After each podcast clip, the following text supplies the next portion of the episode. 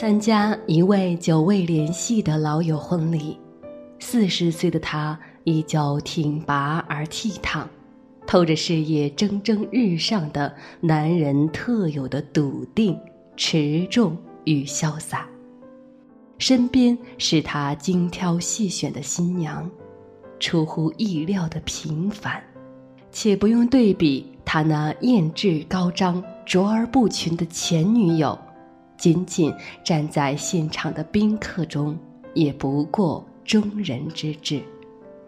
新娘用热切而又崇拜的眼神递视着他，好像一株攀援着橡树的凌霄花，因紧张而动容，因庆幸而澎湃，让人不禁猜想，那紧挽着他胳膊的手心里，必定满是汗。敬酒到我们这桌，老友赞许他的太太是位难得的贤妻良母。于是桌上有人打趣，早听说了半夜三点太太为他做宵夜的段子。那三明治用烘烤过的面包片，细细的夹了火腿、煎蛋和碧绿的生菜，当然还有满满的爱心。我恍然大悟了眼前人的珍贵，这样关键的时刻，他那些个性自我的前女友，最多扔出包方便面吧。只有贤妻良母才能提供如此高规格的贴心服务。所以，历尽沧桑的中年男人，终极的婚姻需求，大多是一位贤妻良母。就像徐悲鸿最后的发妻廖静文，他会说：“我认为自己是幸运的，因为悲鸿是中国如此杰出的一个人物，遇见他，陪伴他，为他生下两个孩子，这对平凡的我来说真是意外的幸运。尤其是每当我想起他生前那么钟情于我，都忍不住要流泪。”这样匍匐在地上仰视的言语，若是女权主义者听了，怕是要捶胸顿足、跳脚大骂。但是，单纯执拗的天才绘画大师，决裂了锦瑟年华携手私奔的热烈原配，错失了而立之年苦练十载的雅书红颜，终于在过尽千帆之后。找到了真正适合他的女子，以他为中心的女子。于是，一九四五年，二十二岁的廖静文嫁给五十岁的徐悲鸿，成为他最后的妻子。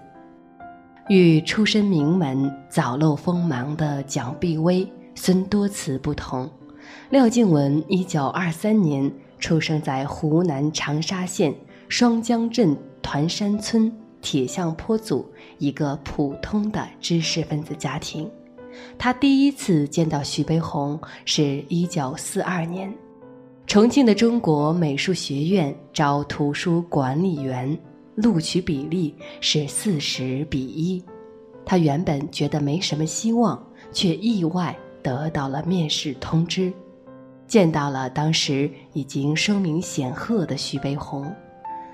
大师当时四十七岁，两鬓花白，有一张苍白憔悴却轮廓优美的脸。他以第一名的成绩被录用，跟随徐悲鸿去了重庆。他后来回忆，当时学院图书馆的书并不多，我有闲了就帮先生整理画案，也看他画画，好多次看他自己洗衣服。甚至钉纽扣，便很替他难过。我知道他妻子爱上了别人，离开他了。有一段，我们经常一起到嘉陵江边散步，人们都说柔情似水，天长地久。我们互相依恋，感觉离不开对方了。蒋碧薇又一次发现了这段疑似师生恋。于是给廖静文的父亲写信，廖静文的父亲也像当年孙多慈的父亲一样出面阻止。在这么大的压力下，我哭着给悲鸿写了封信，一个人走了。在嘉陵江边等轮渡的我，正暗自伤心，一只大手拍在我的肩上。悲鸿往常是上完课，中午才回住处。那天他心神不定，只上了两节课便回去了。发现我写的字条，便疯了似的追来。他说：“我与蒋碧薇没有任何干系了，他要什么我都满足他，只要能跟你在一起。”经历了轰轰烈烈的离婚风潮和赡养费协商，廖静文成了徐悲鸿的妻子。相守七年，大势先去，他把所有绘画作品捐献给国家，担任徐悲鸿纪念馆馆长、徐悲鸿画院名誉院长，还担任中国书画家联谊会主席、当代中国书画网首席顾问、全国政协常委。这一生，他的名字前面都要加个定语：徐悲鸿夫人。一九八二年，他出版了徐悲鸿的一生《我的回忆》。一九六六年，《蒋碧薇回忆录》在台湾出版时，被《皇冠》杂志誉为中国第一部女性自传，成为众多读者追捧的畅销书。尤其是上篇《我与悲鸿》，不仅是了解研究徐悲鸿的重要资料，也是研究女性心灵史。和解放史的独特文本，其中细腻优雅的笔法，将蒋碧薇卓著的文字功底展现得淋漓尽致。看两个彼此不待见的女人描绘同一个男人的情感经历，真是违和又分裂。蒋碧薇总结她与徐悲鸿一起走过的岁月，说。如此，我从十八岁跟他浪迹天涯海角，二十多年的时间里，不单不曾得到他一点照顾，反而受到无穷的痛苦和恶难。当年的蒋碧薇勇敢执着，如春天盛开的樱花般绚烂而热烈，爱情在左。青春在右的时日里，却只能望着巴黎橱窗中美丽的风衣叹息。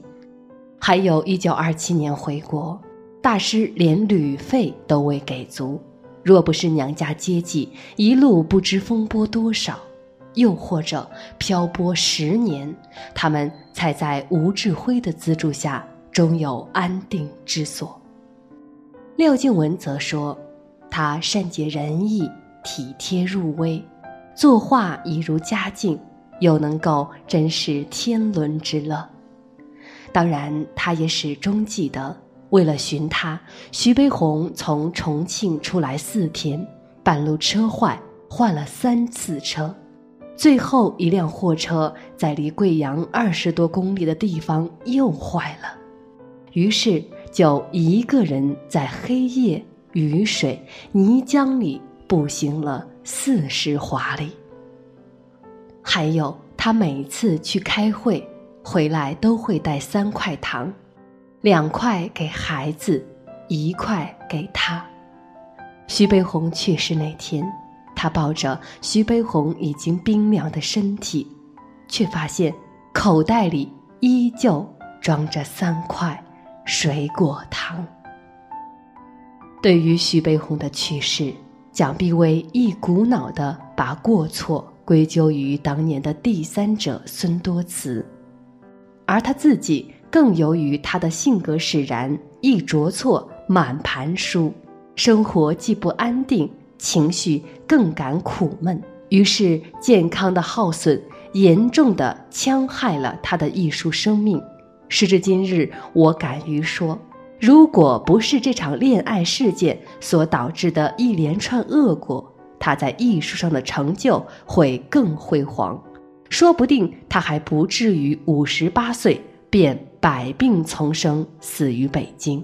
坎坷二十八年，蒋碧薇难忘当年冷酷到底的分居声明，和那个导致他发出声明的女子。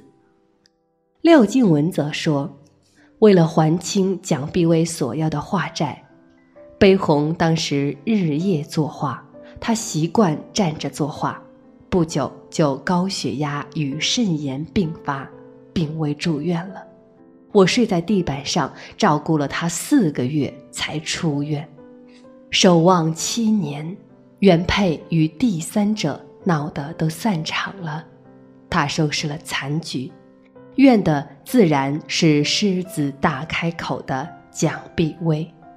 蒋碧薇眼里的徐悲鸿是两手空空一无所有，有的只是吃苦的毅力。忽略身边爱人而疯狂学艺，倔强、自恋、偏执，哪有人能随随便便成功呢？更何况一个没有家世背景和财富的二十二岁小伙子，能够依靠的只有天赐的才华与超越常人的努力。廖静文敬仰的徐悲鸿说。徐悲鸿是中国如此杰出的一个人物。四十七岁的徐悲鸿早已是画坛巨擘，随随便便的一个意见，便能让十九岁的小姑娘从四十多个应试者中脱颖而出，得到梦想的工作。褒贬之差，孰对孰错？黑白之间，孰真孰假？两人笔下的徐悲鸿似乎大相径庭，其实却是不同年龄的真实人生。蒋碧薇口中的徐悲鸿是年轻的徐悲鸿，一个未被认可的艺术家。廖静文笔下的徐悲鸿是晚年的徐悲鸿，一个功成名就的绘画大师。一个二十岁的他，一个五十岁的他，无所谓对错，不过是生命的历程。如果你遇见的是二十岁的他，不幸成为他走向成熟的扶手，那么心怀怨怼也无可厚非。如果你遇见的是五十岁的他，有幸收获他智慧的积淀，那么满腔热爱也可以理解。只是假之蜜糖，乙之砒霜，不要怀疑你没见过的那个他。爱情生来不平等，你爱他不为朝云暮雨，不惧晚来风急，甘心为他守得云开见月明，可于他却恰是要苦苦挣脱的铁缆牢笼。他爱你。无需你明眸善睐，不必你长袖善舞，情愿为你撑起一片艳阳天。只不过你是他需要的那个刚刚好的人。我们都曾是别人的蜜糖，或者砒霜。一九五三年，徐悲鸿在北京病逝，口袋里。揣着给廖景文和孩子的三块糖，身上带着与蒋碧薇在法国生活时买下的一块怀表，这块表几乎从未离身，脚上穿的是旧货摊上买来的旧皮鞋。蜜糖与砒霜，终极的重逢了。你，美丽聪慧。努力工作，热爱家庭，但是那又怎么样呢？他可以说汤做的太淡，你没给我熨平衬衫；也可以说你不爱学习了，不爱奋斗了，光指着我挣钱养家；也可以说让我去参加孩子家长会，你干嘛的？感情实在是场无法掌握的事，没有逻辑，没有定律。没有规律，更没顺理成章的必然，不用错愕不已。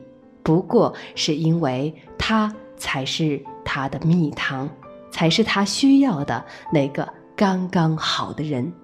就像廖静文之语徐悲鸿。愿你我都能读懂别人的故事，过好自己的一生。我是雨墨，如果你想找到我，可以搜索汉字“普康好女人”，普是黄浦江的浦，康是健康的康，也可以加我的个人微信号，全拼“普康好女人”。今天的节目就是这样，感谢您的收听，我们下期再会。